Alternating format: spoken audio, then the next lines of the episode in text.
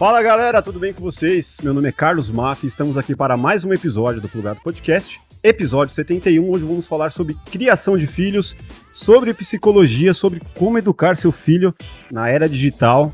Tenho aqui ao meu lado esquerdo Ramon Abreu, nosso parceiro aqui, diretor. Fala, Ramon. Tudo bem, Mafia? Beleza? Prazer estar aqui. Vai Cara, ser muito legal. Tô com, sou um pai fresco aí. Pai fresco, né? Tô com uma neném de seis, seis meses. Seis meses. Seis meses amanhã. Aí vai ser muita coisa legal pra gente poder falar aí. Vamos aprender então? Vamos nessa. É isso, eu tô também com as filhas, já não, não tão novas, né? Mas tem muito que aprender aqui. Eu tenho ele, que é psicólogo, já tem mais de 20 livros quantos anos no mercado? Muitos anos já, né? 30 anos. 30, 30 anos. Esse ano fazendo 30 anos. Tem o Léo Freiman.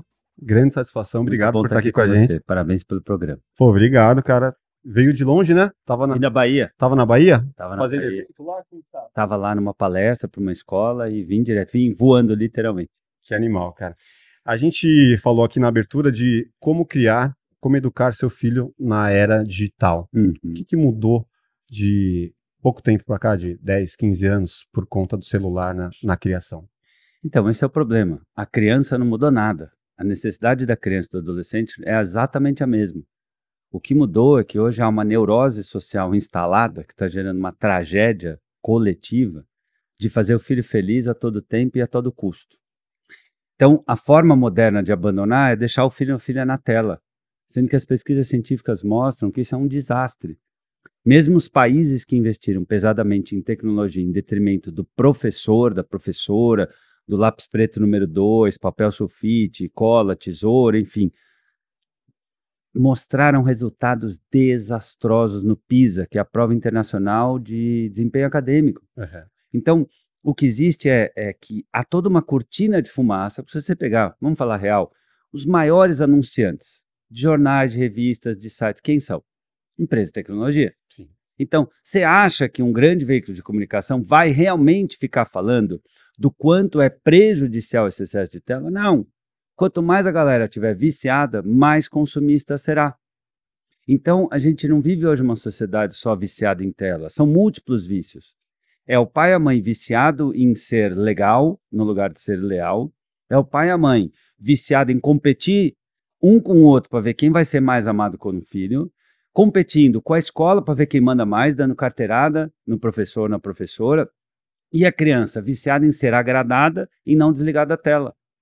Eu vim no avião, eu vi isso. Uma mãe tirou o celular do filho, ele pegou e começou a dar tapa na cara da mãe. Ah, hum. Então, e se você acha que isso não vai acontecer com você, você que está ouvindo a gente, toma cuidado, porque se você cria um filho que na tua foto do WhatsApp já está lá um filho, né? Muito comum. Vê aí. Você que está ouvindo a gente, quantas vezes você não vê no Instagram das suas amigas, você vê o quê? Ai, olha meu filho comendo açaí, olha meu filho pulando na piscina, olha meu filho fazendo embaixadinho, olha meu filho tocando flauta. Gente, não aguenta essa bochecha! Então, assim, é uma babação de ovo de pais que viram fãs de filhos imperadores. Pode crer. E tá dando ruim. Tá dando ruim. A gente nunca teve tanta criança com estresse, depressão, ansiedade, síndrome de pânico, automutilação, obesidade, irritabilidade, falta de foco, ingratas. Então, assim, o que mudou? Mudou isso. Que criança precisa do que sempre precisou. Essa é a verdade, Mafia. Você acha que criar o filho para ser feliz é um erro? É totalmente um erro, porque felicidade não tem como ser criada de fora para dentro. Existe uma diferença crucial entre prazer e felicidade. Uhum. O prazer vem de fora, ele é intenso e ele passa rápido e ele vicia. Todo tipo de prazer. Só que existe a lei da utilidade marginal decrescente ou adaptação hedonista. Uhum. Então, de repente, ah, esse cara está falando termo técnico. Eu vou explicar. Você comprou o um carro novo, a moto nova, bike nova, você desvia de todo buraco, você lava chegando em casa, você coloca o carro na garagem, você vai lá até com o paninho, ah, porque não quer nem manchar a porta com o teu dedo. Cuidado no início, né? É, depois de dias ou semanas, você já se adaptou com esse hedonismo, com esse prazer. Isso acontece com um costume novo, com um sapato novo, com um terno, com celular. É, celular, relógio. Você comprou o teu Apple Watch bacanudo, primeiro dia você põe na caixinha, depois de dois meses, mano, ficou junto lá com na gaveta de remédio. O que que acontece? O cérebro humano se acostuma com a novidade. Então a criança o adolescente, vai se viciando porque ele precisa de cada vez mais estímulos. Eu dou um dado para você. Os adolescentes de hoje estão fazendo menos sexo do que no passado. Por quê? Porque o garoto vai para balada, para HP, para não sei onde, só que ele já viu tanto vídeo pornô que ele está cansado, está satisfeito. Ele fala: para quê? Vou por roupa, me esforçar, cansar, convencer o outro, posso me frustrar. Não quero. A gente vê hoje, Máfia, meninas, mais ainda nas meninas, o efeito da baixa autoestima de, de mídias sociais. Nas meninas, o desejo de fazer cirurgia plástica, cara, com 14, 15 anos, Sim. de um corpo que ainda nem se formou. Por quê? Porque a comparação com os filtros, com a foto perfeitinha editada, é tão brutal que ninguém de nós reais, imperfeitos, todos somos. Todos nós temos celulite, todos nós temos marquinha de alguma coisa, alguma cicatriz, alguma coisa torta, um olho maior que o outro. Nós somos seres imperfeitos, mas na vida das redes sociais nós somos colocados como perfeitos. Por isso que é tão perigoso esse vício dos pais que usam muitas vezes, pais e mães, os filhos como o grande totem narcísico da família. O que, que é isso? Olha como meu filho é lindo, olha como meu filho é incrível, olha a nota da minha filha, olha meu filho jogando bola, olha meu filho é, tocando violão, olha como o meu filho uh, dança bem. E aí a criança, ela vai aprendendo, um, que ser popular é o máximo, quando a verdade não é. Se você, você entrevistou vários famosos aqui, tenha a certeza, a popularidade paga um preço muito alto. A depressão chega. Né? Isso. Por quê? Porque a pessoa se habitua que só é bom se ela é incrivelmente vista. Sim. Dois, a criança acaba aprendendo que ela só é amada, só é vista, só é admirada quando ela faz algo incrível. E como ninguém dá conta de fazer algo incrível o tempo todo, o que, que a criança acaba fazendo? Ou ela cola, por exemplo, comprou um game, ela já entra no site que tem um link com o site, com outro site, com outro site, para pular fases do jogo para não ficar mal na fita. Cria-se a cultura do leve, do rapidinho, de acelerar. E entendo esse afã de pressa, perdemos a precisão do que faz realmente a vida feliz. Hoje existe uma ciência da felicidade, que vocês quiserem, depois a gente pode falar.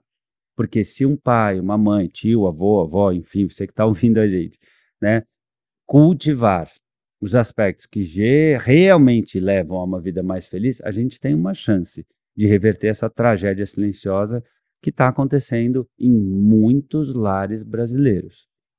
Essa é uma, é uma cultura da psicologia positiva, é, é o que a gente vive agora, de que assim, você é, a criança vai disputar o campeonato na escola e não pode ter o troféu para o vencedor, tem que ter medalha para todo mundo.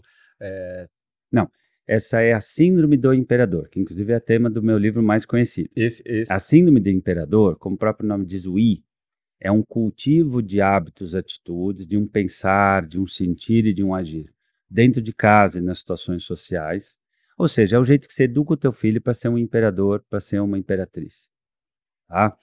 Isso gera ingratidão, irritabilidade, instabilidade, impulsividade, inadequação, ignorância. Todos os Is, são 10 Is que é. eu explico, inclusive, no livro. Psicologia positiva é um dos ramos da psicologia que diz uma série de técnicas muito interessantes, por sinal, que diz, por exemplo, no lugar do Ramon pegar e gritar com a criança, não joga coisa no chão. Diz assim, filho, aonde é o lugar combinado para jogar? O correto é Entende? Então ela vai ensinando pelo modelo positivo. É uma corrente muito interessante, é legal, recente, bem legal, uhum. e é uma das é, partes da ciência da felicidade, que é um corpo de conhecimentos multidisciplinares criado pelo Tal Ben-Shahar de Harvard, professor dos mais concorridos daquela instituição de todos os tempos. Então a psicologia positiva, assim como a psicologia cognitiva, assim como a logoterapia, terapia do sentido da vida, são correntes epistemológicas, filosóficas, psicológicas, que ensinam que o ser humano é muito mais movido pelo sentido que ele dá às coisas do que pelo passado ou pela genética. E isso nos abre uma possibilidade de algum otimismo diante dessa tragédia que a gente está vendo hoje em dia. Né? Quer ver? Pergunto para vocês dois são pais. As pessoas hoje estão mais irritadas ou menos? Em média. Mais, mais irritadas. Muito mais. É mais. As pessoas hoje estão mais felizes ou menos? Em média. Em média, acho que menos feliz. Então, então me explica. A gente está hoje com mais longevidade, a gente tem mais saneamento, tem mais informação, temos mais tecnologias, temos mais liberdades, temos menos guerras, menos morte em nascimento prematuro, ou seja, a gente tem mais dinheiro, somos até mais bonitos, né? Pega a foto de 40, 50 anos atrás, a gente era meio feio. 100 anos atrás, a família da gente, gente, você se vestiu assim. A gente tá até mais bonito e a gente tá mais infeliz. Só para dar um dado da Sarah Conrad, uma, uma, psicóloga dos Estados Unidos, no Reino Unido dobrou o número de comportamentos antissociais entre os jovens. Hum. Na, no high school norte-americano, menos 40% de empatia. Aí quando eu falo tragédia social, é, eu não estou exagerando. Eu estou falando o tema real. Porque essa galera que cresce, mimada, folgada, neurótica, viciada em tela, vai ser o que na sociedade, num mundo em que a gente já saiu da era da informação. Informação está posta, informação é commodity. Se teu filho vai bem na escola, cara, isso já não é um diferencial. Ah, porque entrou numa faculdade melhor, já não é um diferencial. Nós estamos na era da atitude empreendedora, na era da sabedoria. Exato. Saber conectar informações e pessoas. Se você olhar a tua história, se você olhar a história do plugado, você vai ver uma série de conexões, superações, contatos, pessoas que te ajudaram, informações que você foi licando, isso aqui leva aquilo, puxa aqui não deu certo, vou aproveitar isso, vou fazer aquilo. Agora, isso a tela não ensina. Não ensina. É o dia a dia, né? Teste o erro, né? É Mas aí, Léo, como que, por exemplo, no meu caso, e eu sinto isso, porque eu tô com a neném muito pequenininha, para mim foi sempre o um sonho ter ter um filho, e aí veio minha filha maravilhosa. E realmente eu coloco ela como, oh, minha filha, você é maravilhosa e tal. E que pode, corre o risco, então, de eu entrar nesse, da minha filha um dia ficar nesse comportamento do filho imperador.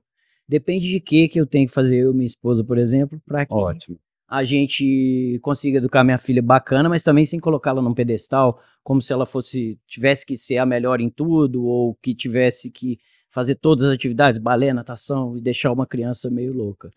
Correr das telas, nós já estamos correndo, apesar de ser muito difícil, a gente tá com o celular, minha neném tem, vai fazer seis meses, ela fica louca pelo celular, a luzinha, pela né? tela, que é forte. Quando liga a TV também, eu evito ao máximo, a TV agora ficou como uma coisa que a gente não liga em casa mais. Uhum.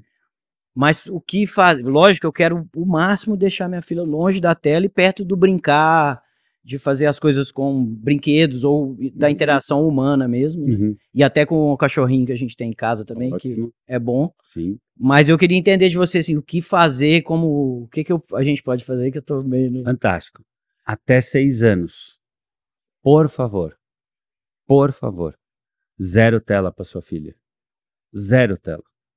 Até seis anos, a criança precisa ouvir os adultos falarem, conversarem, se relacionarem. Ela precisa brincar de massinha, ela precisa brincar com a casquinha de uma fruta, ela precisa pôr a mão enquanto a mamãe ou o papai estão cozinhando, ela precisa Desenhar. interagir, ela precisa ser criança. Não é à toa que criança tem o cria dentro de si, ela precisa ser criada, ela precisa criar. Como é que a gente aprende a criar? Criando, escalando, brincando com almofada. Você vai ver muitas vezes vão dar presentes caríssimos para tua filha, que ela mais vai gostar é embalaginha. É, essa é a verdade. É a verdade. Né? Então, primeira dica é essa. Segundo, você já se percebeu, a tua mulher, chamando tua filha de princesa? Ah, nossa princesa.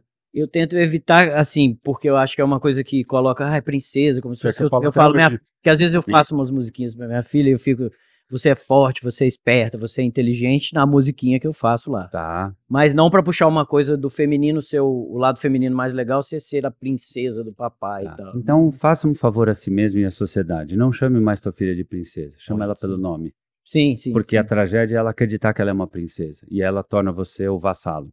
Entendi. Isso é muito sério. Porque essa babação de ovo acaba caindo na, no terceiro problema. Né? Que é o elogio o tempo todo. A criança faz qualquer coisa, já vai para a geladeira, já parabéns, porque você é o máximo, está aqui um presente.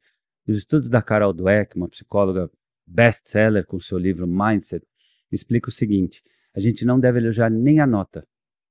Por quê? Quando você elogia a sua nota, você cultiva o narcisismo. Você cultiva a ideia de uma educação binária, bom ou ruim, nota boa ou nota ruim. Quanto você tirou de ciências na nona série? Você não vai lembrar. Quanto você tirou de inglês no segundo colegial? Não faz a menor ideia. Quanto eu tirei de língua portuguesa no, no oitavo ano do fundamental. Mas, se você era um cara determinado, disciplinado, empático, é, pontual, educado, resiliente, flexível, você sabia trabalhar em equipe, isso faz a diferença na tua vida. Então, Mas meu filho tirou 10, ele se esforçou. Ótimo, diga, filho, eu estou muito orgulhoso porque você se esforçou e deu o seu melhor. Mas você viu, pai, tirei 10. Você vê como quando você se esforça, os resultados aparecem. Porque, inclusive, essa psicóloga chega a falar muito do poder do not yet, o ainda não. Né? De quando a filha não conseguiu, filha, ainda não. Qual é o outro jeito? O que mais pode ser feito aqui? O que você ainda não tentou? Que outros caminhos existem? Qualquer profissional de sucesso teve que enfrentar adversidades. Inclusive, é ponto fundamental para um líder de qualquer ramo ter passado adversidades. Então, essa cultura de que eu vou privar a minha filha de todas as adversidades, você está blindando-a, colocando ela numa gaiola blindada sem perceber. Para satisfazer o quê? O teu ego. Então, poste o mínimo da tua filha. Se você puder, um post por semana, guarda essa referência, zero tela. Um post por semana. Ah, mas eu vou postar o quê? É, esse é o ponto. É parar de postar.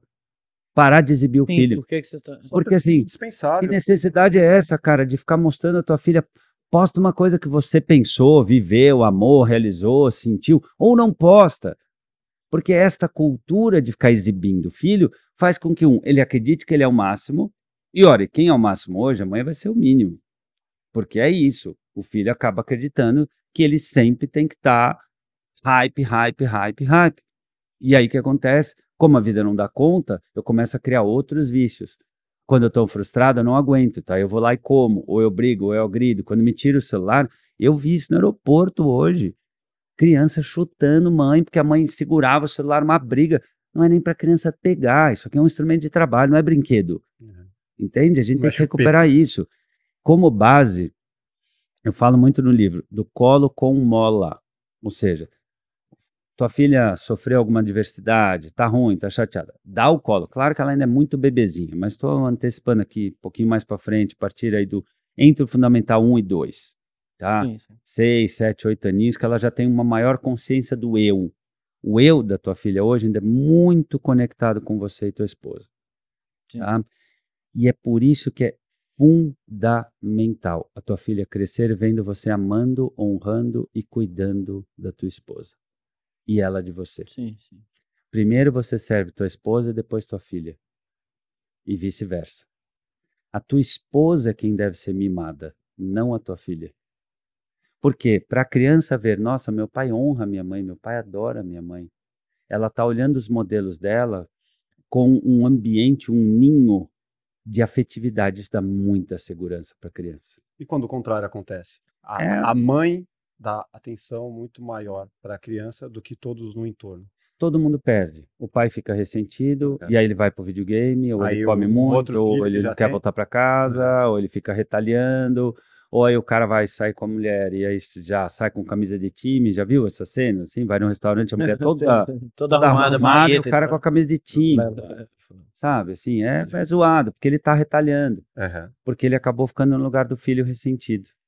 Hum. Então, essa muitas vezes é uma estratégia que alguns adultos adotam, pais e mães, enfim, seres humanos, né? Nós somos humanos, temos essas coisas, mas o bom de momentos como esse é a pessoa parar para se perceber. Poder refletir. Você está carente, meu, você está sentindo sozinho, está ressentido, vai procurar um psicólogo, vai procurar uma terapia, vai conversar com um filósofo, com o padre, conversa com alguém de cabelo branco da família que aconselhe, porque é muito tentador na crise, por exemplo, da meia idade, né, que muitos adultos têm aí entre os 42, 43 anos até os 50 e poucos, essa década que você vê teus pais envelhecendo e caindo, e você vê de repente os filhos crescendo, e de repente a vida fica menos divertida. Em geral, a vida é, é menos feliz nessa etapa de vida. Aí você rouba do filho a vida dele. E aí é isso que explica, às vezes, num campeonato de tênis, ou de basquete, ou exibição de, teatro que o pai vai lá brigar com o professor porque minha filha teve o papel de árvore. Nossa, já é, dias no campeonato. Entendeu? Por que, que minha filha ficou de árvore? Eu queria que ela fosse a principal. A porque é... Então, é essa loucura que, no fundo, muitos adultos de hoje saíram da escola, da infância, ressentidos, magoados com a autoridade que era um modelo mais duro mesmo, não tinha papo, era caneta verde, era caneta verde, não tinha papo, era até três da tarde, é três da tarde. A gente foi para um outro extremo oposto. Pai dando carteirada no professor, questionando a diretora da escola, reclamando no grupo de pais e mães por que, que o filho tirou essa nota. A gente foi para um outro lado. É como se o pai estivesse tentando salvar a si mesmo lá atrás. Eu vi, eu vi, isso no campeonato de futebol do meu sobrinho, em que o, o, time do meu sobrinho ganhou, o outro time que perdeu, os caras queriam bater no juiz. Sim, literalmente, né? Assim, cara, que, do, que exemplo é, que tá dando é para as crianças. Essa, né? essa conexão, né? É normal, num primeiro momento, a criança e a mãe estão assim, 100% conectadas, amalgamadas, tipo um macarrão, assim, totalmente conectado. Unha e carne. Isso. O que é o saudável do ser humano? É que o pai, que a mãe se torne dispensável para que a criança voe. Sim. Né? Que a criança voe com seus projetos de vida, como a gente fala, próprias... quero que meu filho tenha autonomia. Mas se eu educo o filho a sempre depender de mim, eu vou resolver as questões para ele, Hum. Né? Outro dia eu vi essa cena numa, numa palestra, final do ano passado, um pai levanta a mão no final, ah, então eu tenho uma pergunta para a diretora, porque meu era sobre saúde mental, e o pai perguntando assim, eu tenho uma pergunta para a diretora, porque meu filho está muito angustiado com a semana de provas, eu queria saber o que a escola pode fazer por nós. Aí eu peguei o microfone e falei, olha, eu sei que a pergunta é para a diretora, mas eu vou falar o que, que eu acredito do ponto de vista psicológico. O que a escola pode fazer por vocês, ela já está fazendo, dá uma semana de provas. Agora é ação sua, é sentar com seu filho e estudar. Ponto final. E o teu filho vai estudar, pode tentar do lado. Você pode dizer, filho, eu acredito em você, se esforce e vai com angústia mesmo. Porque Deus nos livre de uma vida isenta de angústias. Sim. É a angústia que faz a gente criar, evoluir. Ser humano é ser angustiado. E ao contrário do que se pensa, nos ensina Victor Frank, autor da logoterapia, é o tédio, é o vazio existencial que gera depressão e não o contrário. Ou seja, eu não ter espaço para sofrer, para me incomodar, para me entediar, é que gera o vazio. E o que, que a gente vê hoje? Criança, adolescente o tempo todo estimulada. Tela, tela, tela, tela, tela. Como você falou, Ramon, a criança numa agenda, né, de que vai das sete da manhã às sete da noite. Eu muitas vezes vejo no meu consultório. Chega a criança ali, cinco e meia da tarde, a criança nem teve nem tempo de almoçar. E aí a que serve isso? A uma cultura da pressa, no lugar da precisão, há uma cultura do consumo, onde nós estamos o tempo todo consumindo algo, e uma ideia ilusória de que quanto mais, melhor. Quanto mais atividade tiver, melhor. Eu quero que meu filho tenha vantagens. Na verdade, a natureza humana diz que quanto menos, melhor. Qual a tua música preferida, assim, teu estilo de música preferida? Você tem um cantor? Cara, eu gosto muito de samba. Diz um. Mas eu, eu, vamos falar de fundo de quintal. Vai. Fundo de quintal, vai. legal. É, e o segundo estilo que você gosta mais? Só de rock. Rock. É. Então experimenta chegar na tua casa hoje, pega o teu celular e bota o samba, é. pega o celular da tua mulher ou da tua filha e bota hard rock. Você vai ver que coisa horrorosa que fica. Sim. É meio que pegar um filé e colocar sorvete de creme em cima. A vida fica sem graça. Sim. Uma pessoa que faz demais aproveita de menos. É isso que está acontecendo. Até no sono a gente vê a criança dormindo com o celular no quarto, o que uhum. é um horror do ponto de vista neurológico. Eu tenho uma dúvida. Eu posso considerar que as minhas filhas estão, elas estão com as mais novas, né? Eu tenho gêmeas.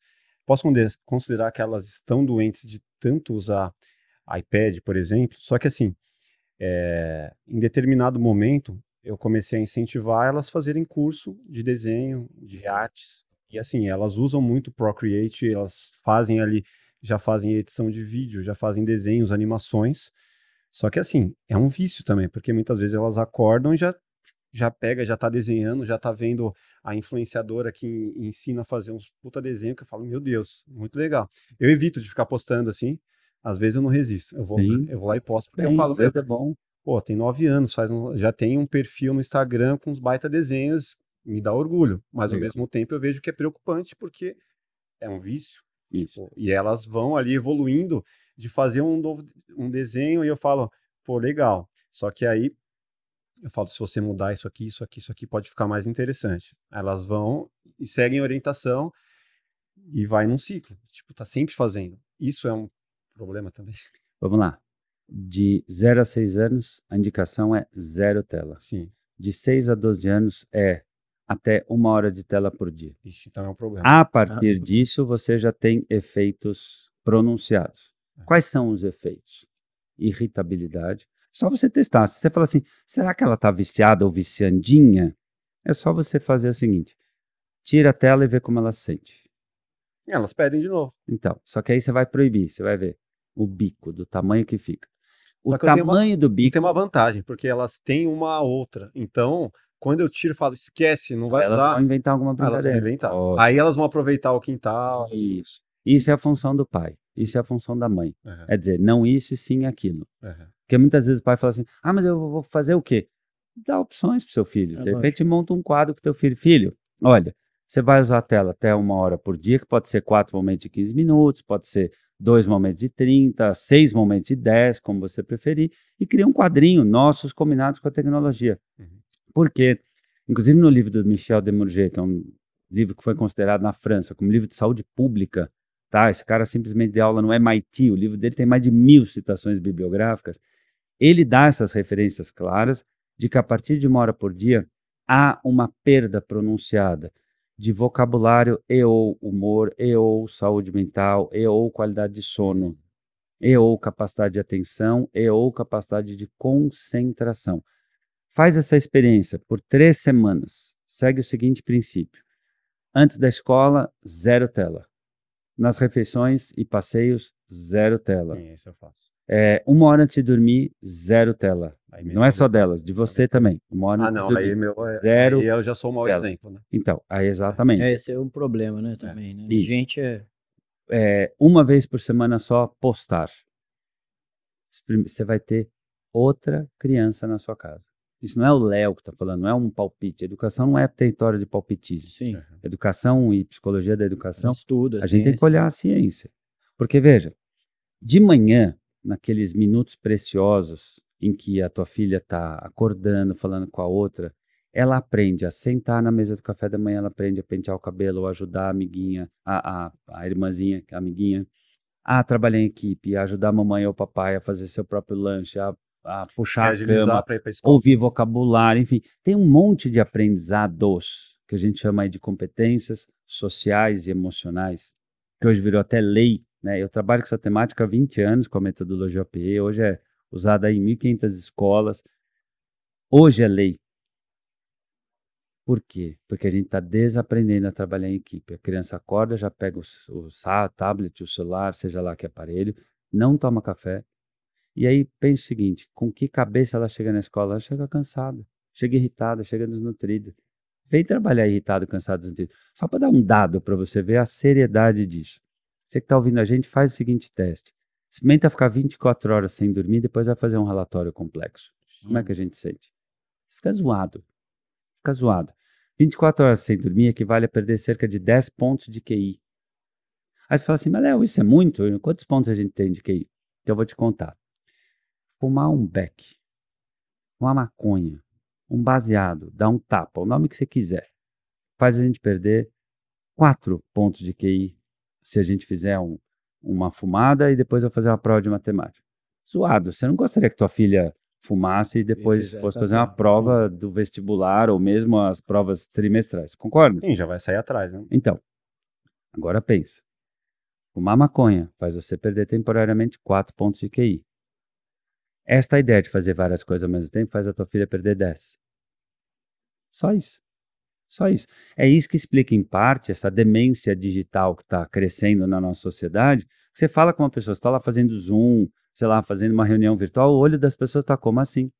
Porque ela está falando com você, ao mesmo tempo ela está fazendo tá compra no mercado, coisa, né? passando zap zap, mandando nudes, falando com não sei quem, brigando, reunião de condomínio. Só que você viu que a, a NVIDIA corrigiu isso, né? Agora. É. A NVIDIA, ela, ela tem uma inteligência artificial, você instala, e ela faz a correção do seu olhar, da pupila, então você pode estar tá olhando aqui, só que ao mesmo tempo a sua pupila está lá apontada para a é. câmera. Pois é.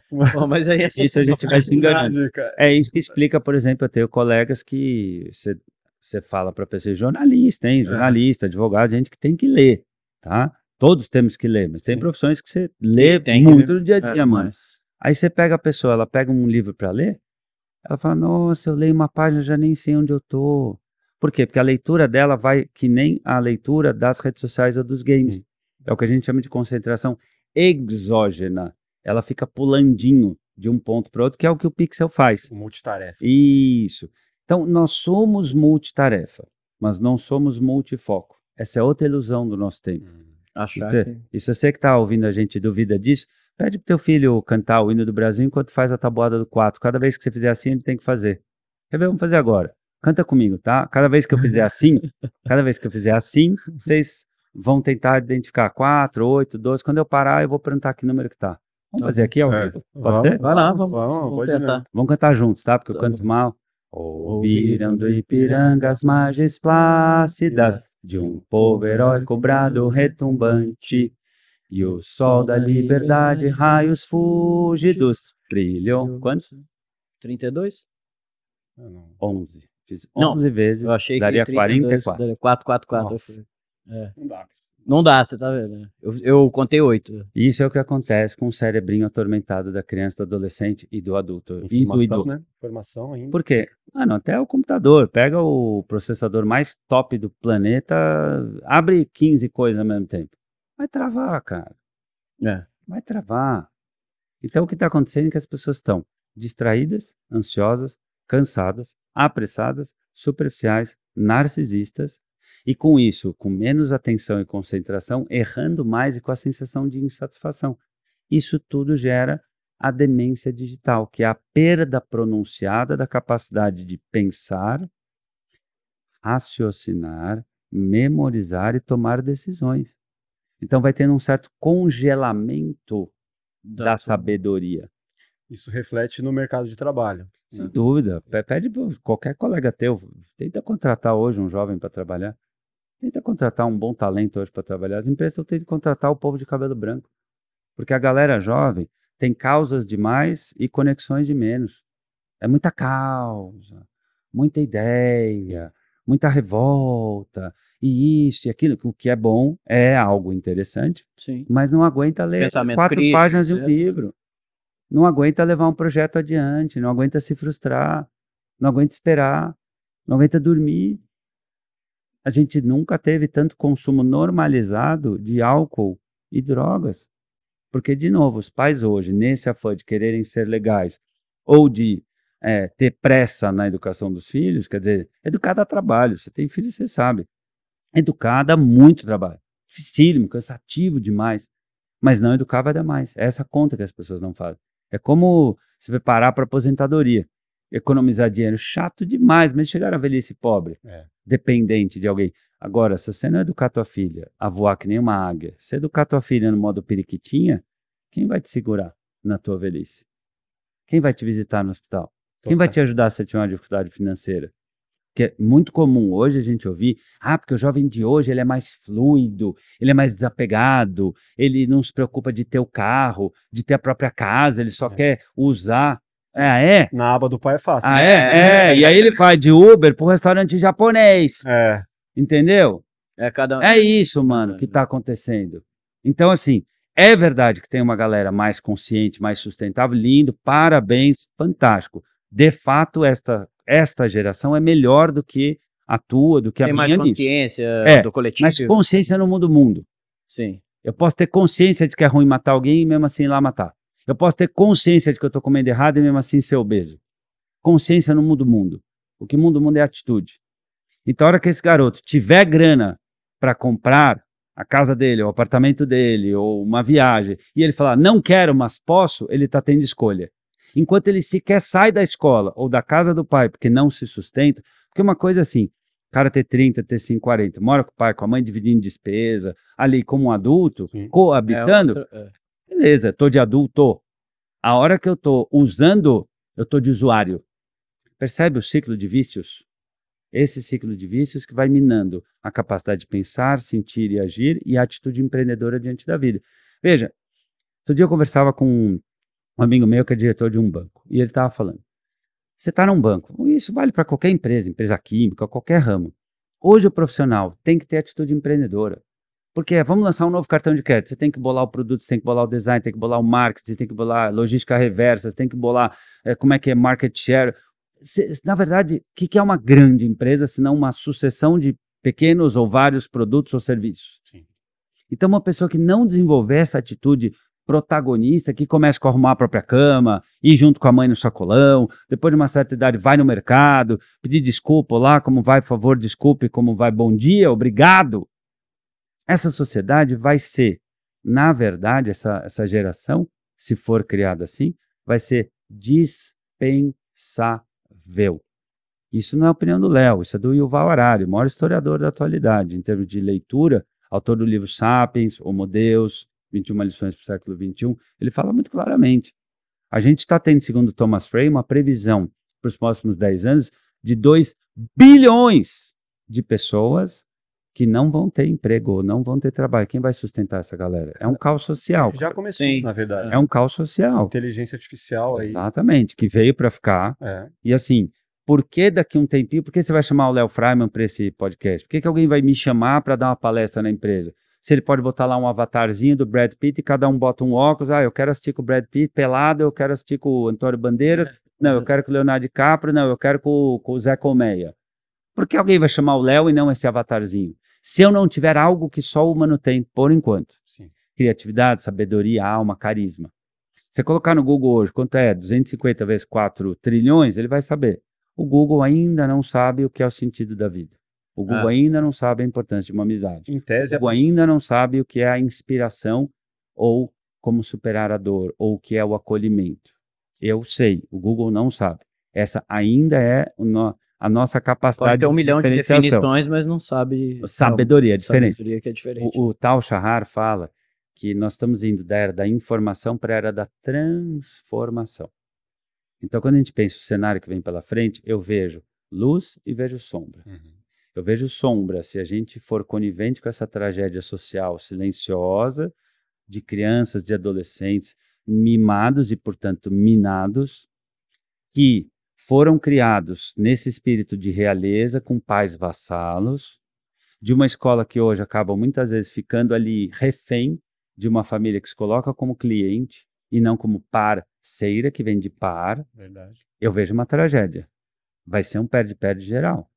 Porque antigamente, vamos falar real, falar simples, antigamente, 60 anos, as pessoas morriam e Sim. deixavam uma herança, uma casa, alguma coisa. Hoje, primeiro, as pessoas morrem muito mais tarde, ou não morrem, né? Brincando aqui. É, né, a pessoa não morre, mas ela fica vivendo. A, a, medicina vai prolongando a vida. Então, hoje você tem, às vezes, três, quatro gerações vivendo na, na mesma casa. Os adultos estão cansados. Eu vejo todos os meus amigos de 40, 50, 60, estão todo mundo cansado, exausto. E vão sendo substituídos por máquinas, por novos trabalhos.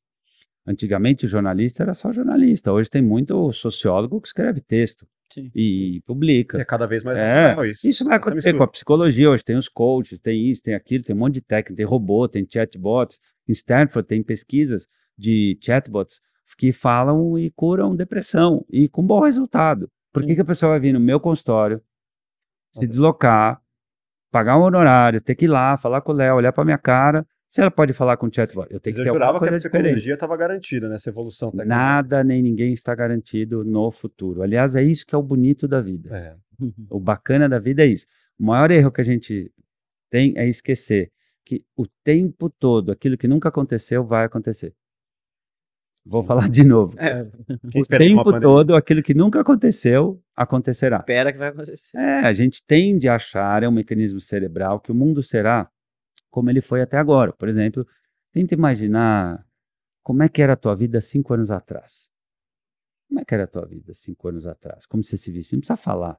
Como você se vestia, com quem você falava, o que você fazia, como era teu cabelo, tuas roupas.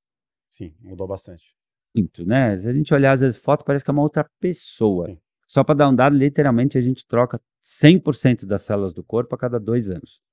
Então, por isso que às vezes a gente olha a foto, nossa, sou uma outra pessoa, Nossa. quem era aquele, mano? Não mesmo. A gente de fato Cinco muda. Cinco anos atrás tinha parado de usar camiseta, só usava é. camisa, camisa polo.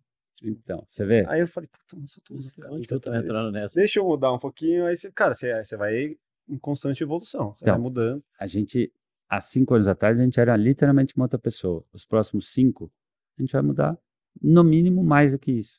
Ninguém imaginaria pandemia, ninguém imaginaria enfim, um milhão de coisas que aconteceram. O importante é mudar para melhor. Né?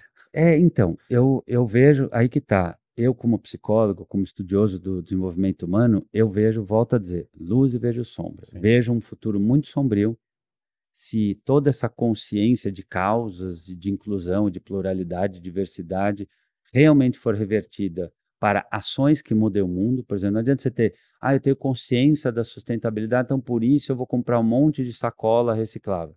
É, sabe? Legal, você é, tá é no mundo. É, você não vai mudar o mundo com ideias, é. tá? As ideias, elas são a inspiração, a faísca, mas tem que botar ali a faísca na madeira, senão não vai ter foguete. É, tipo, ali, né? Quero mudar aí, o mundo e vou, vou, parar de usar canudinho. É, e aí vai, vai colapsar.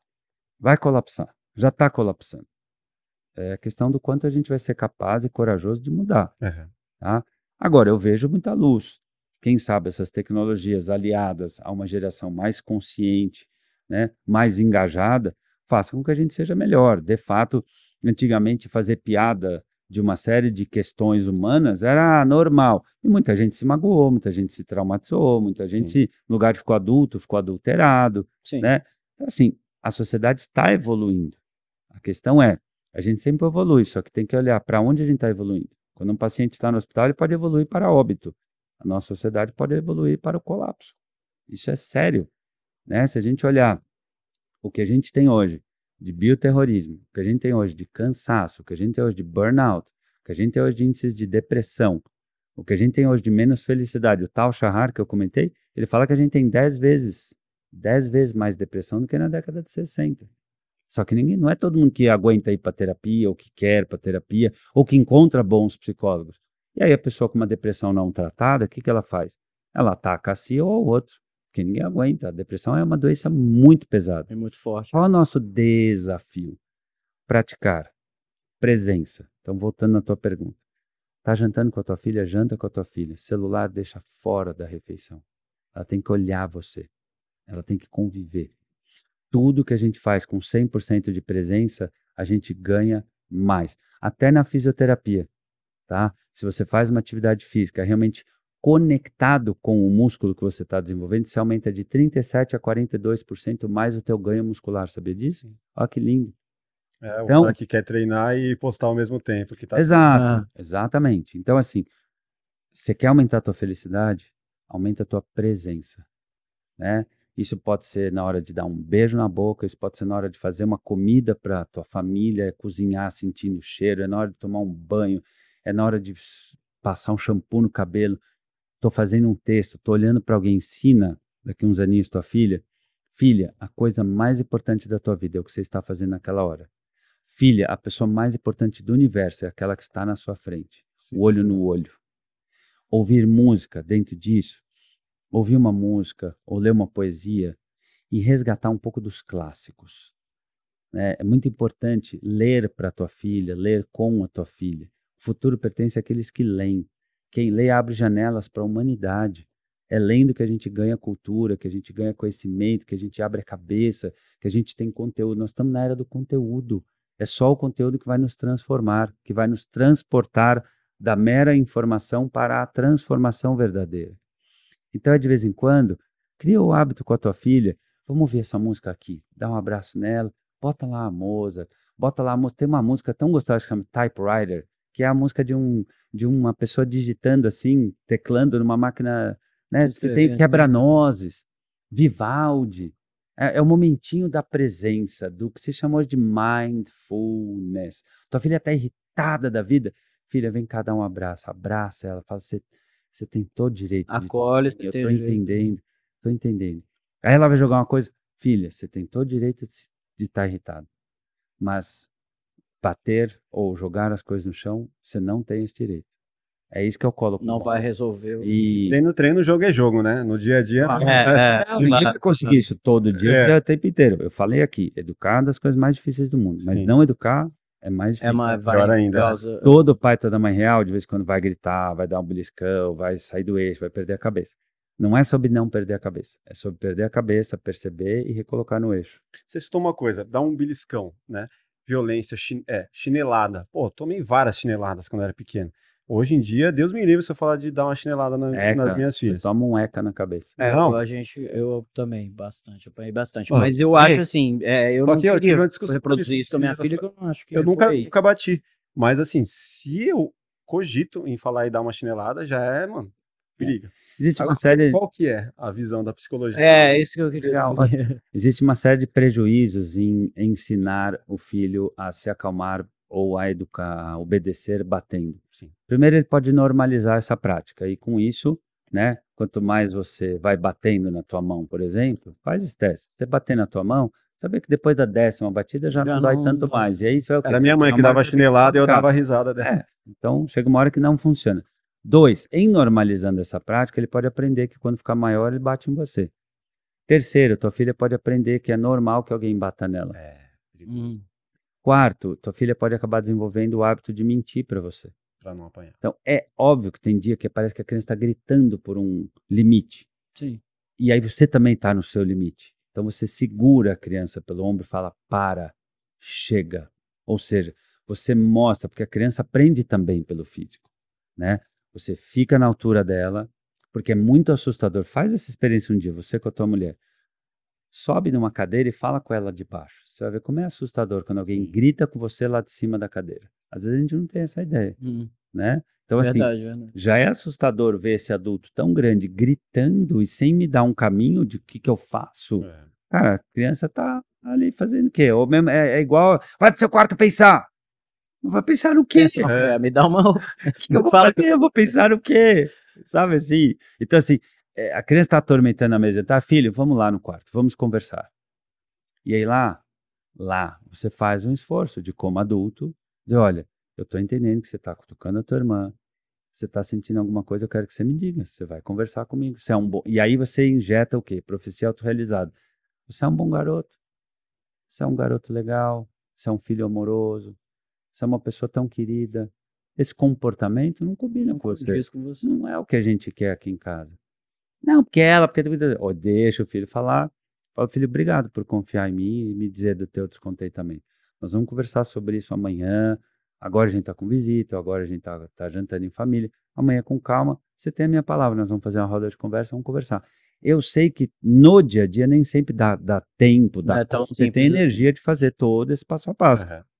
Mas se você puder pelo menos não gritar, já não é gritar. maravilhoso.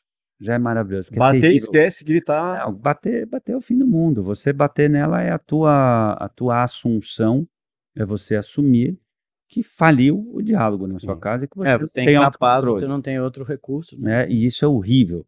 Eu fui orientador de escola por muitos anos. Muitas crianças que fazem bullying aprenderam a receber bullying de dentro de casa. Hum. Sim. Então, muita criança que faz o que recebe já sofreu bullying dentro de casa. Hum. Então, é uma forma de bullying ter como único recurso ou gritar, ou esses apelidinhos, essas comparações. Por que você não é como, como tua irmã? Pô, mas você nasceu também, você é um cabeça de vento. A criança vai recebendo essas pancadas, quando chega um amigo e fala assim, nossa, mas teu pé é feio demais, mano. Aí a criança fica louca, ah, e o pessoal vai zoar do pé dela. Por quê? Porque ela já aprendeu a ser massacrada dentro de casa.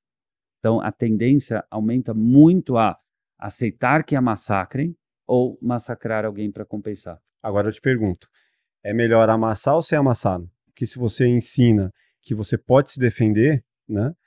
a pessoa, a criança não vai sofrer na escola. Então, assim, se eu de alguma forma já consigo conduzir conversas ou situações de que, ó, se alguém falar isso para você, fique esperto, porque você pode responder isso e você não vai sofrer. Isso. E aí, cara, não vai ser um moleque bobão na escola que vai tomar o então, tapa na cabeça o tempo Aí todo. a questão, como é que você vai ensinar ele a se defender? Se você vai ensinar ele a se defender, trazer, pegar é... uma vareta, acutar ou enfiar o dedo no olho, no ou se você vai dizer, é. eu não tô gostando, olha, você para por aqui, olha, isso para você tá brincadeira, mas para mim não tá. E tem um outro, primeiro ensinar uma comunicação que a gente fala, comunicação não violenta, Sim. que é o único caminho, cara. Claro que como adulto você vai dizer, ah, manda ele dar um chute no saco do outro que para. Não, aí... não necessariamente. É. Aí você quer é, uma escalada de violência isso, é. que não vai funcionar. Sim. Tá? E, e, outra, brigar antigamente, há 20, 30 anos, era diferente de brigar, de brigar hoje. Hoje, a violência está numa outra escalada. Sim. Tá?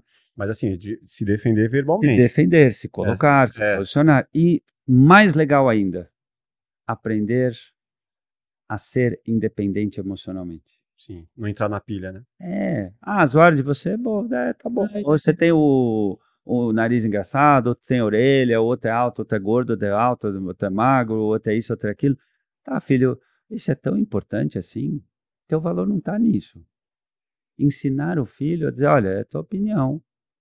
Porque não o, o Karnal, o Karnal tem uma frase muito legal que ele fala assim: quem sabe o que é, não fica ofendido. Conheça a ti mesmo. É, exato. É um vídeo dele muito legal, é. né? Viralizou muito. Se você xingar minha mãe, por exemplo, o que eu vou te dizer?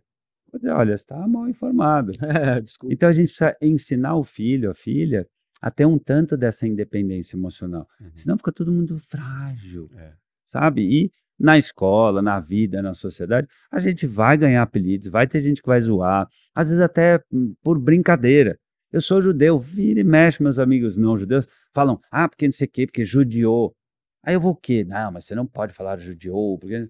Eu dou risada, eu, eu conto a piada de judeu. Uhum. Aí eu conto, não, mas tem uma melhor que você não sabe. A gente tem que aprender, eu acredito, a se levar um pouco menos a sério, Sim. porque, gente, vamos combinar, o ser humano é atrapalhado mesmo. Nós somos todos meio neuróticos, nós todos temos questões. Todos nós aqui, tirando a bailarina, né? Todos nós temos dúvidas, questões, neuroses, coisas feias. Fica pelado, você vai ver em dois minutos, você vai ver um monte de coisa que você já não gosta mais. Ah. Tudo certo, por dentro e por fora. Então, acho que é ensinar o filho. Pô, foi mal. Puta, que chato, né, filho? É, é, às vezes é assim mesmo. A gente se dedica, dá o máximo. Eu vi que você esforçou e caíram as questões que você não se preparou tanto. Gente, eu jogo tênis. Outro dia eu vi uma pesquisa sobre o índice de acerto dos maiores tenistas de todos os tempos. Roger Federer, o Djokovic, nada, nada. 80, 82%.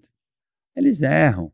Um quinto das vezes eles perdem a cabeça, não, não per, ganha, perde do pangaré, o cara não tá no dia bom, não comeu bem, a esposa brigou com ele, ou ele, sei lá, tá de mau humor.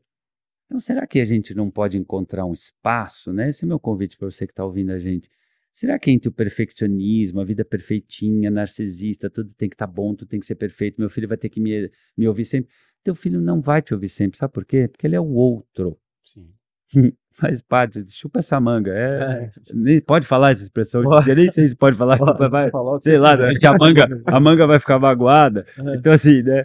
É, desculpa a brincadeira, mas é um pouco. Mas é um eu acho que é, assim, né? tá, o tecido social tá áspero por causa disso, porque a gente tá se levando um pouco a sério demais, cara.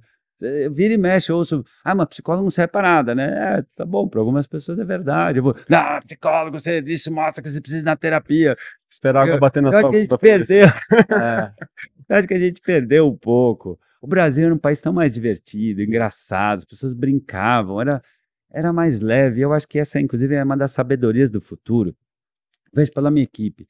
Né? A minha equipe de trabalho, nossa, a gente não podia ser mais diferente um do outro. A gente tem idades diferentes, a gente tem credos diferentes, a gente tem estilos, né, orientações afetivas, sexuais eh, complementares e funciona incrivelmente por isso. É complementar. Se você olhar Israel, por exemplo, que é a, a maior sede do empreendedorismo de startups do mundo, é um dos países de maior diversidade do planeta. Sim. Se você olhar, por exemplo, Sedona, na Califórnia, é no caminho da, lá do, do Grand Canyon.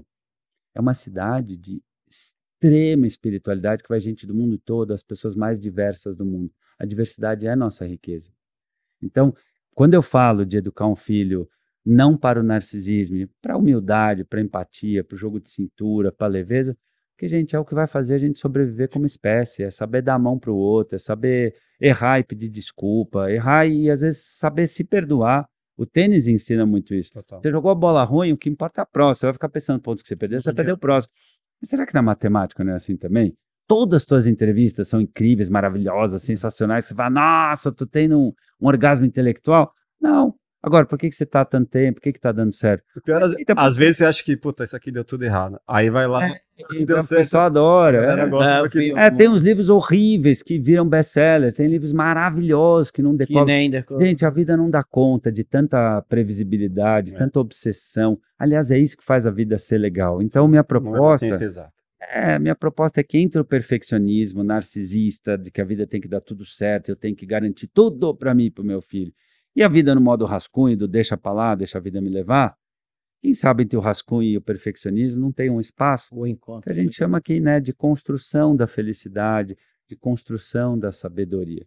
Eu, por exemplo, encontro muito minha felicidade trabalhando, eu adoro o meu trabalho. Você fala assim, Léo, você queria agora estar tá fazendo nada ou estar tá aqui? Eu adoro aqui, eu estou feliz aqui. Sim, Como diz o Clóvis de Barros Filho, né?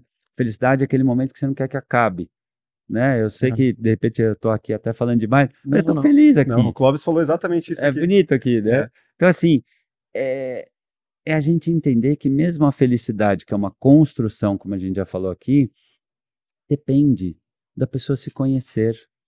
Tem gente que é muito feliz fazendo yoga. Eu fico irritado. Eu já tentei umas sete vezes, juro, como eu queria fazer yoga. Eu acho lindo aqueles caras que fazem. Não é para mim, é o tênis é para mim, o funcional é para mim. É, tem gente que bebe três cafés e fica com gastrite. Tem gente que toma uma xícara desse tamanho gigante aqui, de tem nada. 200 ml, não tem nada. É. A vida é feita sob medida. Deus é, é tão sábio que ele criou cada um de nós sem o manual de instruções, porque o livre-arbítrio nos permite, até alguma medida, escrever esse manual de instruções, mas a lápis, Porque você É, pode. com borrachinha na outra mão, Uhum. vamos ser mais humilde. Vai ajustando. Nenhum de nós é tão horrível, nem tão maravilhoso quanto pensa que é. Não é verdade? Quantas vezes você não ficou com alguma menina e de repente ela elogiou aquela parte que você mais achava ruim É, tua? Não é verdade? Isso acontece muito. Eu vejo pelos meus adolescentes que eu atendo, eles falam, não, porque não sei o que, o cara foi lá e elogiou X. E eu, eu, eu falo, pô, que legal. É, mas eu sempre achei que era horrível. É, no meu caso é assim, é, elogiar o nariz, você fala, não, como assim você tá elogiando meu nariz? Você tá de sacanagem. É, então, É, É, não tem então. como. Vê, vai entender. É, eu- Não, eu gosto. Minha esposa às vezes fala, não, mas, mano, não vai mexer no seu nariz. Fala, mano, mas meu nariz é zoado, sabe? É, não, não, não vai mexer com isso, não. É, então, você vê, tem, tem gente que gosta de cicatriz, tem gente que gosta de tatuagem, tem gente que não gosta, tem gente que gosta de cabelão, tem gente que gosta de cabelinho, e a gente muda. Eu, eu, eu entendo que o grande convite aqui, né, seja na educação do filho na nossa própria autoeducação, porque a educação do filho passa por você se educar sempre, é a gente entender que a vida não dá conta de dar sempre tudo certo. Sim. Dois, de que é o erro, a frustração, a espera e a dor que fazem a gente evoluir.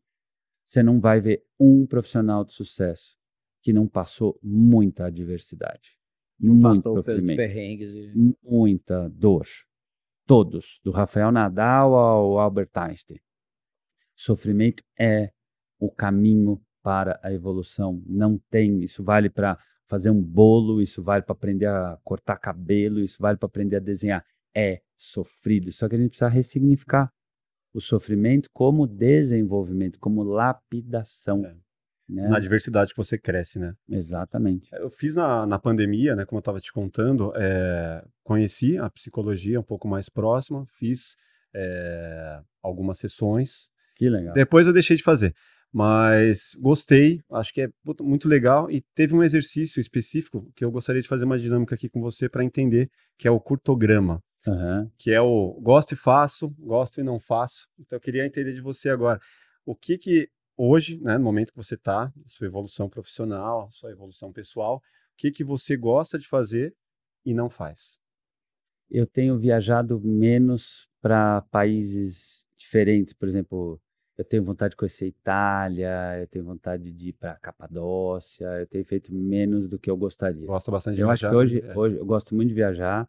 Hoje é a única coisa que eu tenho feito menos, tá? Primeiro porque estava na pandemia e depois voltei a jogar tênis. Aí ano passado eu tive que operar o ombro e aí eu fiquei seis meses em recuperação, mas está com certeza no meu plano. Gostei da pergunta. E o que você gosta e, e faz, né? Bastante. Ah, hoje. muito. Eu posso dizer que hoje, minha- hoje, hoje minha vida está muito feliz por causa disso. Eu amo jogar tênis, de voltar a jogar. Uhum. Eu amo momentos como esse de dar uma entrevista com gente que troca, que olha, que conecta, que eu respeito, enfim, que sai um papo instigante que eu não sei para onde vai parar, isso que Uhum. fica legal. Eu gosto de estar com a minha equipe, eu tenho uma equipe maravilhosa, assim, que trabalha comigo, tanto na parte da editora como na clínica. O André que está aqui comigo, são pessoas deliciosas, eu gosto, eu fico feliz quando eles vêm. Eu É. fico inventando motivo para eles irem embora, eu sirvo almoço, é assim, é muito, muito gostoso. Adoro escrever, adoro escrever, criar, inventar moda e cinema.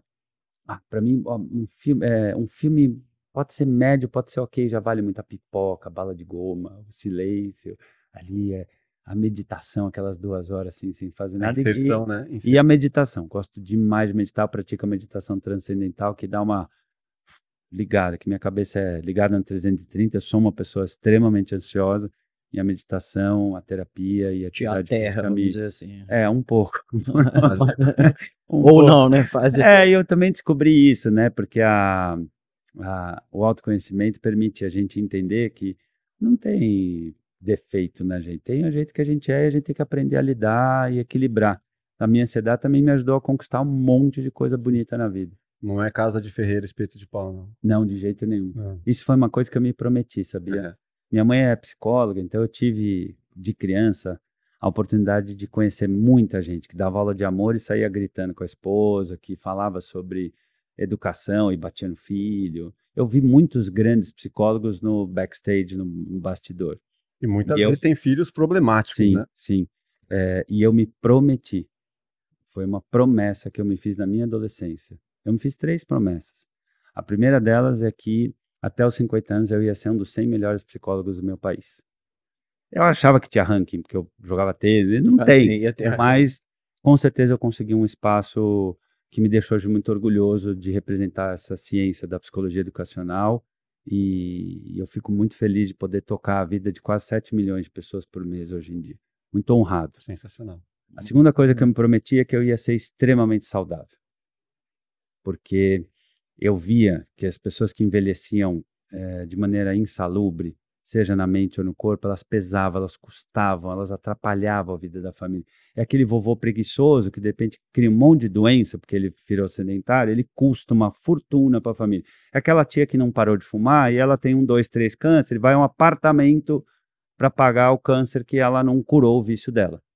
É aquele tio que é alcoólatra e que não foi tratar e custa, machuca, humilha a filha ou toda a família porque ele não teve a humildade de se tratar.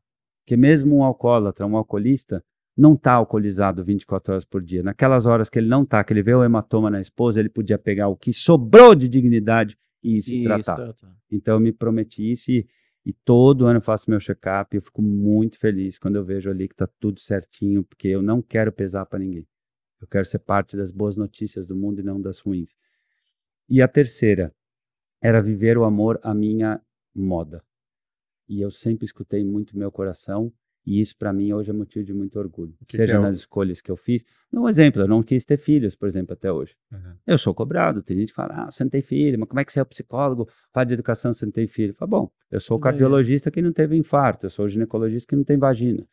Quer dizer, é. se, se ser, ter filhos te habilitasse a educar bem, todo pai prescindiria do é, Até o contrário, por ter alguma distância afetiva, eu consigo ter um olhar lúcido, consciente e científico Sim. dentro dessa percepção que você bem lembrou.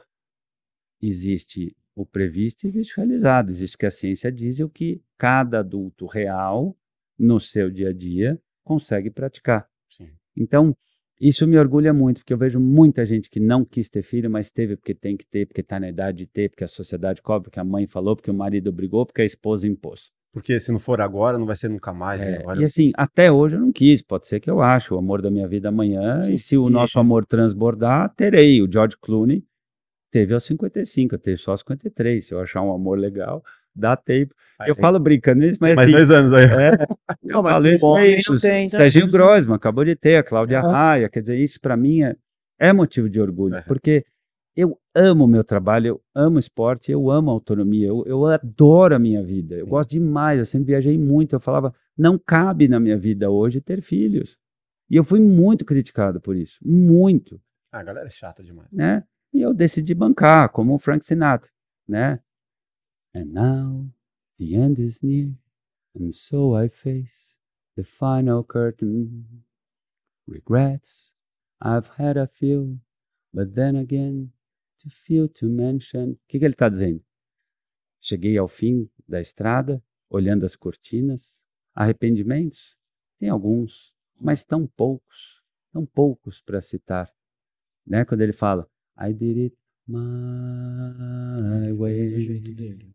É a vida, a sua parte semelhança, é o meu caminho, caminho dele. Né? Isso vale para quem tem filho e para quem não tem. Porque é isso. Ah, porque todo mundo hoje faz isso. Não, você está ouvindo a gente, se é mãe, se é pai, se é avó. Ah, o que é o papel da mãe?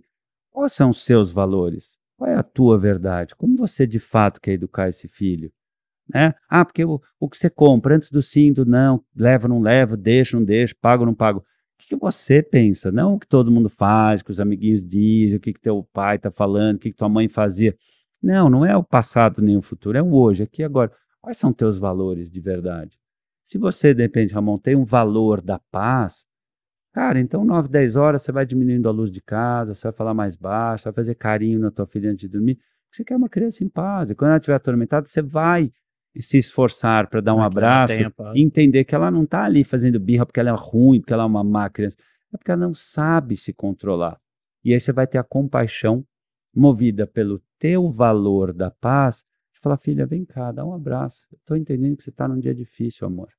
E você vai conseguir chamá-la de amor no dia que ela está mais te enlouquecendo. Isso é viver a nossa, a nossa maneira, é ser autêntico. Eu acredito que o caminho para uma vida feliz é a autenticidade, é a gente ter a coragem de, de assinar no mundo. Essa é a minha verdade, esses são os meus valores. Né? Seja, volta a dizer, ter filho, não ter filho, morar em casa, ter cachorro, não ter cachorro, ter um monte de gato, ter sei lá o quê. É a gente poder, inclusive, durante as experiências, mudar de opinião. Como eu falei, amanhã achei um amor da minha vida. Ela também quer? Vamos ter um filho.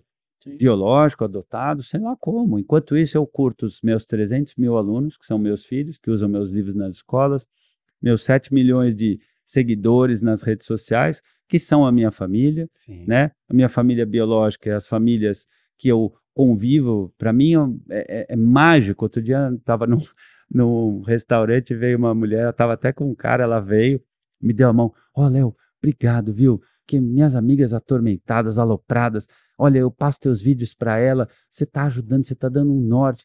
Cara, para mim ali tem familiaridade. Vai retroalimentando. É, para mim ali tem familiaridade. Fala, puxa, eu eu tô dentro da casa de uma outra família e aquilo, você vê, eu não esqueci. Sim. Né? Então acho que quando você ama o que faz, isso quem faz bolo vê isso também. Ah, teu bolo foi um canto da festa. Isso acho que vale para tudo. Total. Quem faz o que ama com Muito amor bom. se aproxima da felicidade e pode ter uma vida mais autêntica, porque o bacana não é só que a gente é o escritor da nossa vida. A gente usa, ah, você é o escritor da sua vida. Tem uma coisa mais legal ainda. Nós somos os editores da nossa vida. A gente define o que vai na capa, a gente okay. define o, o sumário, e nós somos sempre um livro em aberto. E se nossa vida está indo para o drama, para o terror, como editores, opa, tá na hora desse personagem dar uma reviravolta.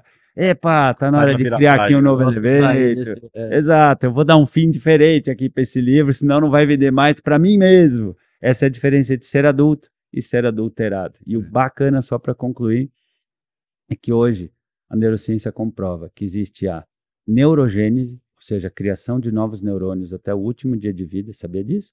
Ah, Você sabia que uma caminhada de 30 minutos já começa a criar novas conexões nervosas? é a, neuro, a, neuroplasticidade? E a neuroplasticidade, que é a capacidade de mudar. Eu fiz um vídeo sobre isso. É? É, fiz um vídeo recente sobre isso, um, um novo formato que a gente está adotando aqui. Seria até legal você falar sobre a neuroplasticidade, porque, cara, é um assunto que eu fiquei fascinado, assim. Tem o, o lance de, da galera é, com, é, compartilhar a informação de que a gente só usa 10% da, da nossa capacidade. Puta, teoria, né? Acho que você pode falar muito. Na verdade, isso é uma grande bobagem. É. A gente usa 100%. A questão é que a gente usa mal. É. Entende? Não... A gente usa mal. Porque existe, existe um autor que chama Jeffrey Schwartz, um neurocientista best-seller mundial, uhum. e ele explica o seguinte: existe o cérebro, existe a mente. O cerebrinho teu, meu, tem mais ou menos um quilo e meio Tá? O das mulheres tem em geral 1,3 kg, não vamos achando que é vantagem, porque o delas é mais conectado em média. Uhum. Por isso que a mulher é capaz de estar jantando com, uma, com o marido e prestar atenção na mesa do lado, no que vai ser no aniversário amanhã, no que ela não comprou ontem. A mulher, em geral, ela é mais complexa do que o homem para isso. Só para dar um dado curioso: a área do cérebro feminino que sofre com a depressão é cinco vezes maior do que a do homem. Por isso que a mulher termina um relacionamento, se destrói, velho. Aí você desmonta, ela fica horrível. Pote de sorvete. Seis meses depois, Fênix, linda, gata, fila andou. É a época que o cara, depois de beber muito, rodar fila dez vezes, ir pro futebol, é a hora que ele deprime. Depois de seis meses, um ano depois dele tenta voltar e. Aí já era. Aí já era. Bateu a saudade. Enfim, só para mostrar que ter, ter cérebro maior ou menor não é nenhuma vantagem. Uhum. É, o cerebrinho, ele é preguiçoso. Então ele cria o quê? Hábitos. Por quê? Pensa, um quilo e meio para conectar cerca de 10 bilhões de conexões, que formam 100 trilhões de ligações cerebrais ou sinapses, para coordenar desde a troca do pelo do cílio até a conta de matemática e a digestão. Sem a gente precisa pensar, ó que benção. Sim. A gente precisa pensar em tudo isso, salivar. Então, tudo que o cérebro puder economizar de energia criando hábitos, ou aderindo à cultura ou ao que o mundo falou, melhor. Está aberta. automático. Está aberta a porta do automático. Você começa a escovar o dente por cima ou por baixo? Por cima, não. É, eu não. Olha lá, você teve que pensar, você teve que lembrar da imagem. Sim, sim, você usa primeiro fio dental ou, ou escova o dente? Primeiro escova. Cueca por cima ou por baixo da calça? Você não para pra pensar nisso. Se fosse o super-homem, você já sabe. Põe é pra fora, né? O Batman, você põe a cueca pra fora. É. Então, o que acontece? O cérebro cria hábitos. Charles Duhigg, autor do Poder do Hábito, fala, né? Cerca de 46% da nossa vida é puro hábito.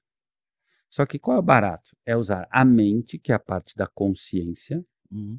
para pensar sobre o que o cérebro está fazendo. Então, o ser humano pode mudar. Só, quando é que isso foi descoberto? Em 1995, uma pesquisadora em Londres detectou, medindo o cérebro dos taxistas londrinos, que a córtex visual deles era maior do que a média da população. Não tinha Waze, não tinha GPS, não tinha localizador, não tinha nada disso. E aí ela teve um insight, falou, opa, olha, então essa área do cérebro deles é maior, provavelmente porque eles usam mais. E aí se entendeu esse termo neuroplasticidade, explicando que esse plástico, por exemplo, que está aqui nesse microfone, poderia estar numa bola de futebol, numa sola de sapato. É só você remoldar. Sim.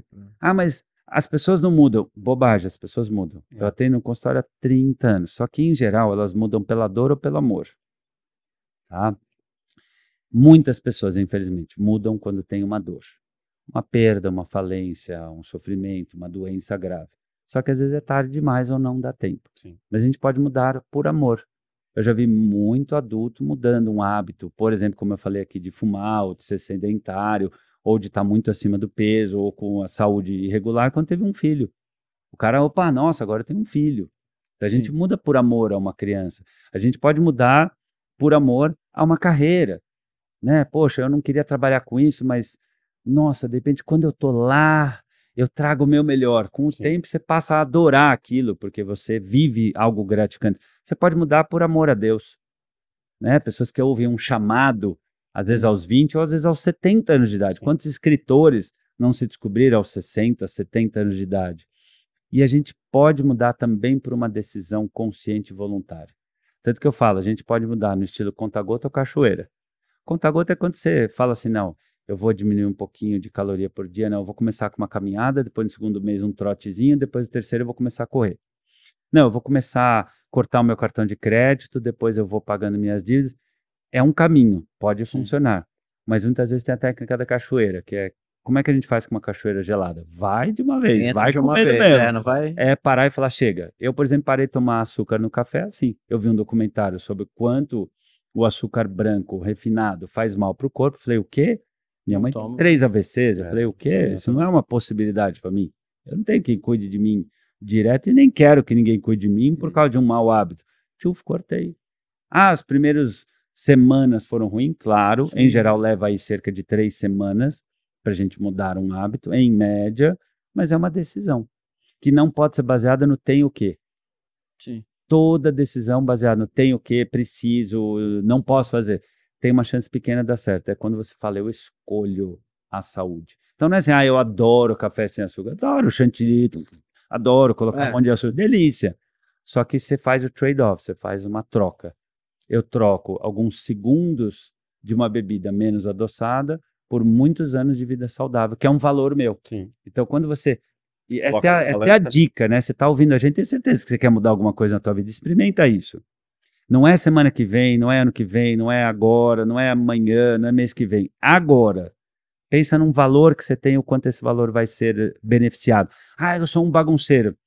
Pensa num valor. Puxa, eu, eu ser bem visto, eu ser bem respeitado, minha imagem, ou eu ter produtividade, ou eu conseguir ter mais sucesso. Pensa num valor importante. E aí toma uma decisão. Eu escolho arrumar o meu quarto, vírgula, mesmo não querendo. E é interessante que os resultados viram a grande motivação. Por isso que eu sempre falo para meus pacientes nas palestras, por exemplo, não fique dependente nem da motivação nem da força de vontade. Motivação e força de vontade até um cachorro tem. Sim. O que nós temos que o cachorro não tem é propósito. O propósito liberta das dúvidas, dos dilemas, dos arrependimentos, das multas, das, das discussões. Você vive com um propósito.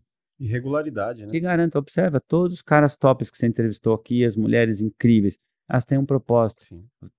Pode estar tá frio, ela vai correr. Pode estar tá sem vontade, o cara vai lá e faz assim mesmo. Tem um bem maior, né? Esta capacidade de não quero, mas é bom, e eu faço mesmo assim. Quero, mas não é bom. Então não faço. Esta capacidade é a capacidade da consciência. A cobra não tem essa capacidade de olhar e falar, coitado do pintinho. Ela vai lá e come o pintinho. Um animal não tem. O animal humano tem, às vezes, ele se esforça e se ele tem claros os seus valores. Agora, o bacana, sempre há um orgulho, um alívio e um enriquecimento da vida quando a gente vive por propósitos. Por isso que às vezes eu falo para o paciente meu, eu falo, escuta, me dá um mês vivendo desse jeito, por propósito. Não é estudar quando você está com vontade. Me dá um mês.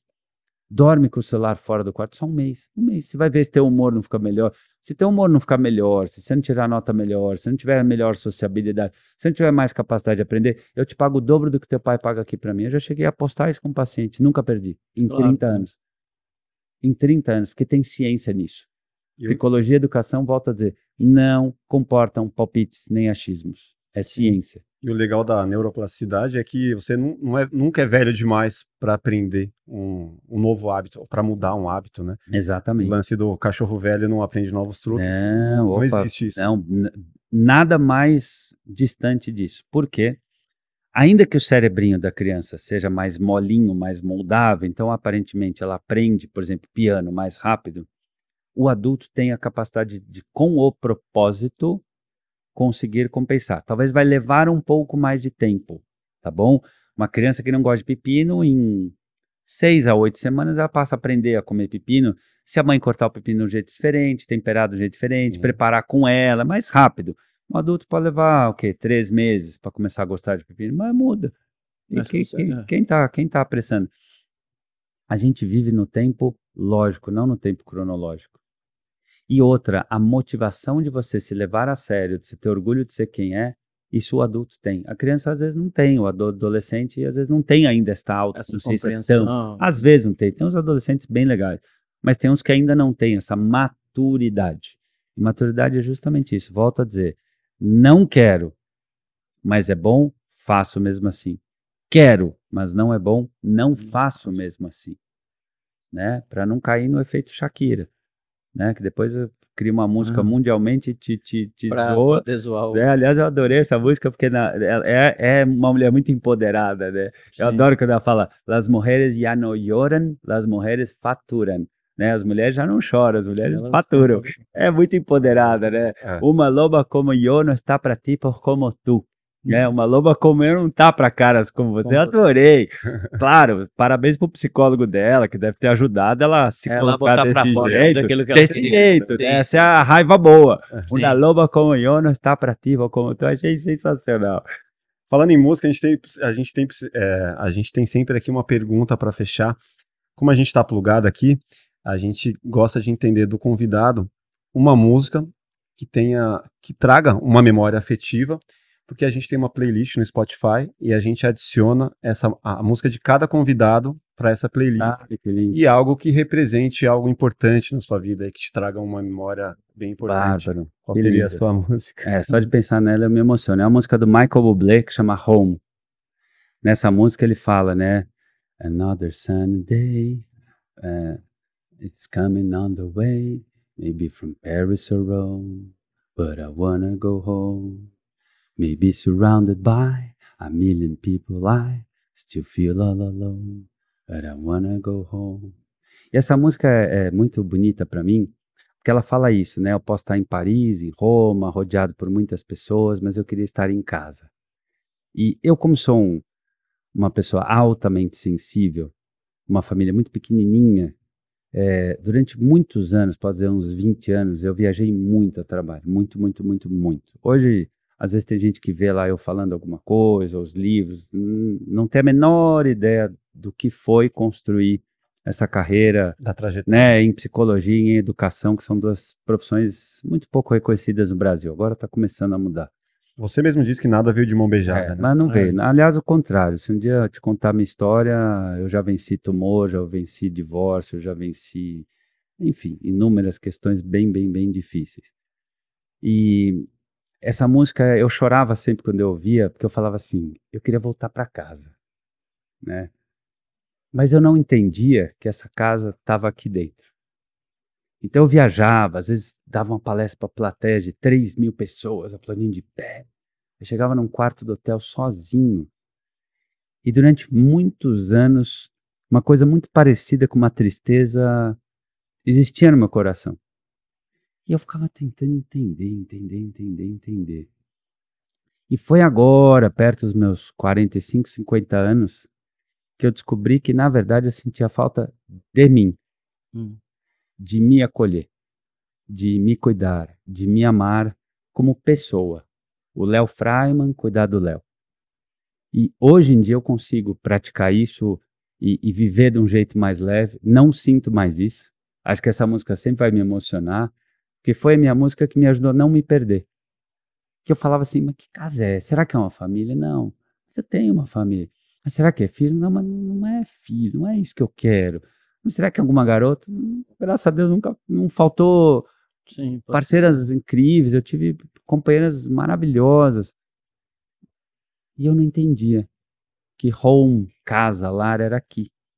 E vou falar a verdade, na pandemia ajudou muito a fazer ainda mais terapia e a sair da crise da meia-idade entendendo nessa segunda adolescência, que é a crise da meia-idade, é uma segunda adolescência Sim. que você se olha, fala, cara, eu posso ser a minha própria casa, eu posso ser o meu próprio melhor amigo, eu posso praticar isso que eu falo tanto para meus alunos, de projetar uma vida, de ter atitude empreendedora, de se amar se eu praticar mais disso, sempre pratiquei um tanto, graças a Deus, senão não tinha chegado onde estou hoje, né, que é um lugar bom na vida. Mas hoje eu posso dizer com muita tranquilidade, tanto que você fala, ah, a casa fez hoje eu digo 100% não. Até lá eu diria que eram 60, 70. Eu tinha essa dívida. Eu me colocava muito como é, o salvador, o cuidador, o professor, o terapeuta do mundo. E eu Mas nem, sempre, você, nem sempre eu cuidava tanto de mim. Às vezes eu passava do ponto de me olhar, de me acolher. Peraí, eu tô cansado, não, essa palestra não dá para ir, então viajar para quatro estados na mesma cidade. Eu tinha esse afã, essa missão de querer fazer a diferença no mundo. E foi muito legal, não me arrependo não. Sim. Eu acho que ajudou é, a forjar, né? É, não, foi incrível. Volto a dizer, hoje a gente tem 1.500 escolas que usam os livros de projeto de vida, 7 milhões de pessoas, enfim, eu tenho o respeito e o carinho de muitos colegas meus, não mudaria acho que quase nada, né? Foi o tempo que precisou levar. Por isso que até um, um tema que eu gosto muito, que é a, a gente olhar que sim, existem crises, a crise da meia-idade é real, eu sempre achava que era um clichê, eu entrei nela aos 45, saí há dois minutos atrás, brincadeira, tô saindo dela e tô saindo muito mais feliz, me levando muito mais a, menos a sério, maneira muito mais leve, é, aprendendo a rir de mim, aprendendo a rir das coisas dos outros e minhas, e aprendendo a ver que o humano é isso aí, é um ser em construção, é uma massa moldável e remoldável, porque o ouro é tão valioso porque ele tem alotropia, a capacidade química de ser reforjado, Sim. reformulado infinitamente. E a gente também é de ouro, não é à toa que a gente associa o divino, né, às, os, os, topos das mesquitas, das igrejas, das sinagogas, de, quase todas as religiões são de ouro. Por quê? Porque ouro é a luz, ouro é Deus, e a gente tem esse ouro dentro da gente. Tanto que a gente fala, nossa, esse cara vale ouro. É verdade. Né? Então é, é a gente tomar essa decisão que eu consegui, eu diria que, plugar, né? Completamente, de forma completa, mais integral, de alguns poucos anos para cá, de amar ao mundo, mas amar primeiro a mim. Isso para mim foi algo, isso me deu a conexão de estar home, né? Eu me conectei e achei essa casa interna de autocuidado, de autorrespeito, de auto-amor. Isso mudou todo o jogo. Vou escutar essa música. Muito bom. Vou lembrar disso. É muito lindo, é muito lindo. Animal, pô. Obrigado. Poder, daria para ficar cinco horas. Não, daria para a gente falar ah, bem mais e tal. Vamos fazer uma parte 2 futuramente. Não, tô, conta comigo. É, deixa Muito suas bom. redes sociais para a galera. Quem, é, quem, Le, quem não conhece ainda é Léo Freiman Oficial. No é. YouTube tem o canal do Léo Freiman. Tem no Facebook também, facebook.com.br Léo Freiman. Tem meu site, Léo Freiman. Só digitar Léo Freiman, você vai ver. É bem completão o seu site. É bem fácil, é, é, Bem, bem fácil. Tem o meu aplicativo Escola para Pais, um ah, aplicativo gratuito, sempre foi, sempre será. com trechos de palestras, entrevistas minhas e de outras pessoas.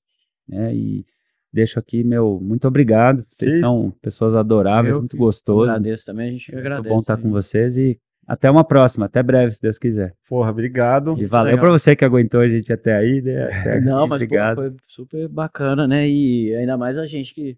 O Mafia aí com as meninas maiores, eu com a Os aprendizes. A gente precisa mesmo ter. E olhar, né? Porque mudar os outros é um pouco difícil, mas a gente tem que mudar a gente mesmo, né? Porque é. mudar o outro é mais difícil. Em boa parte, não tudo. Guarda sempre isso. Em Sim. boa parte, mas não tudo. Tua filha vai ser um reflexo do clima que ela viver na tua casa, mas não tudo. Claro. Tá? Tem sempre algo que é dela, é da alminha dela, é da genética dela. E isso pode ajudar a aliviar o coração do pai e da mãe, porque quando você der aquele grito, ou errar, ou ficar uma fase mais ausente, ah, vai traumatizar minha filha. Não. Nenhuma glória, nenhuma tragédia acontece de repente ou acontece por um único fator. Tá? É isso que tem que acalmar também, às vezes, o pai e a mãe. Tem, tem pai e mãe todo atrapalhado e o filho sai incrível. E é tem pai e mãe maravilhoso, fofo e o filho sai todo é, torto. Só que sai torto até os 30, aí de repente conhece um amigo, pô, o cara cai em si, vira um adulto incrível. A vida é o bacana da vida é isso, a gente não sabe nada. Então a gente tem que buscar saber, primeiro, quem a gente é e o que a gente faz de melhor com o que a gente é. Sim. Né? Então guarda isso no teu coração, que você vai precisar. Você vai lembrar, nossa, aquele psicólogo falou. Sim, sim. A vida é sempre uma jornada de destino a ser descoberto. Maravilhoso. Perfeito, maravilha. Deixa aí suas redes sociais também para quem não te segue ainda. Pô, o meu é Ramon Abreu. Da Vibe também. .com.br, meu site como diretor. E aí tem a minha empresa que é a vibefilmes.com.br também. Quem quiser pode dar uma olhada lá os trabalhos da. Obrigado, Ramon. Bem legal. Obrigado. Obrigado, viu? Por estar aqui, galera. Prazer até... e um prazer. Obrigado ao Léo. Obrigado pelas questões, perguntas. Segue Perfeito. Plugado também nas redes sociais aí. Quem não segue, Plugado Podcast, coloca aí que você encontra em todas. Obrigado, Léo. Obrigado, obrigado, equipe. Obrigado, Máfia. Valeu. Até o próximo Plugado Podcast. Grande abraço. Até a próxima. Valeu, gente.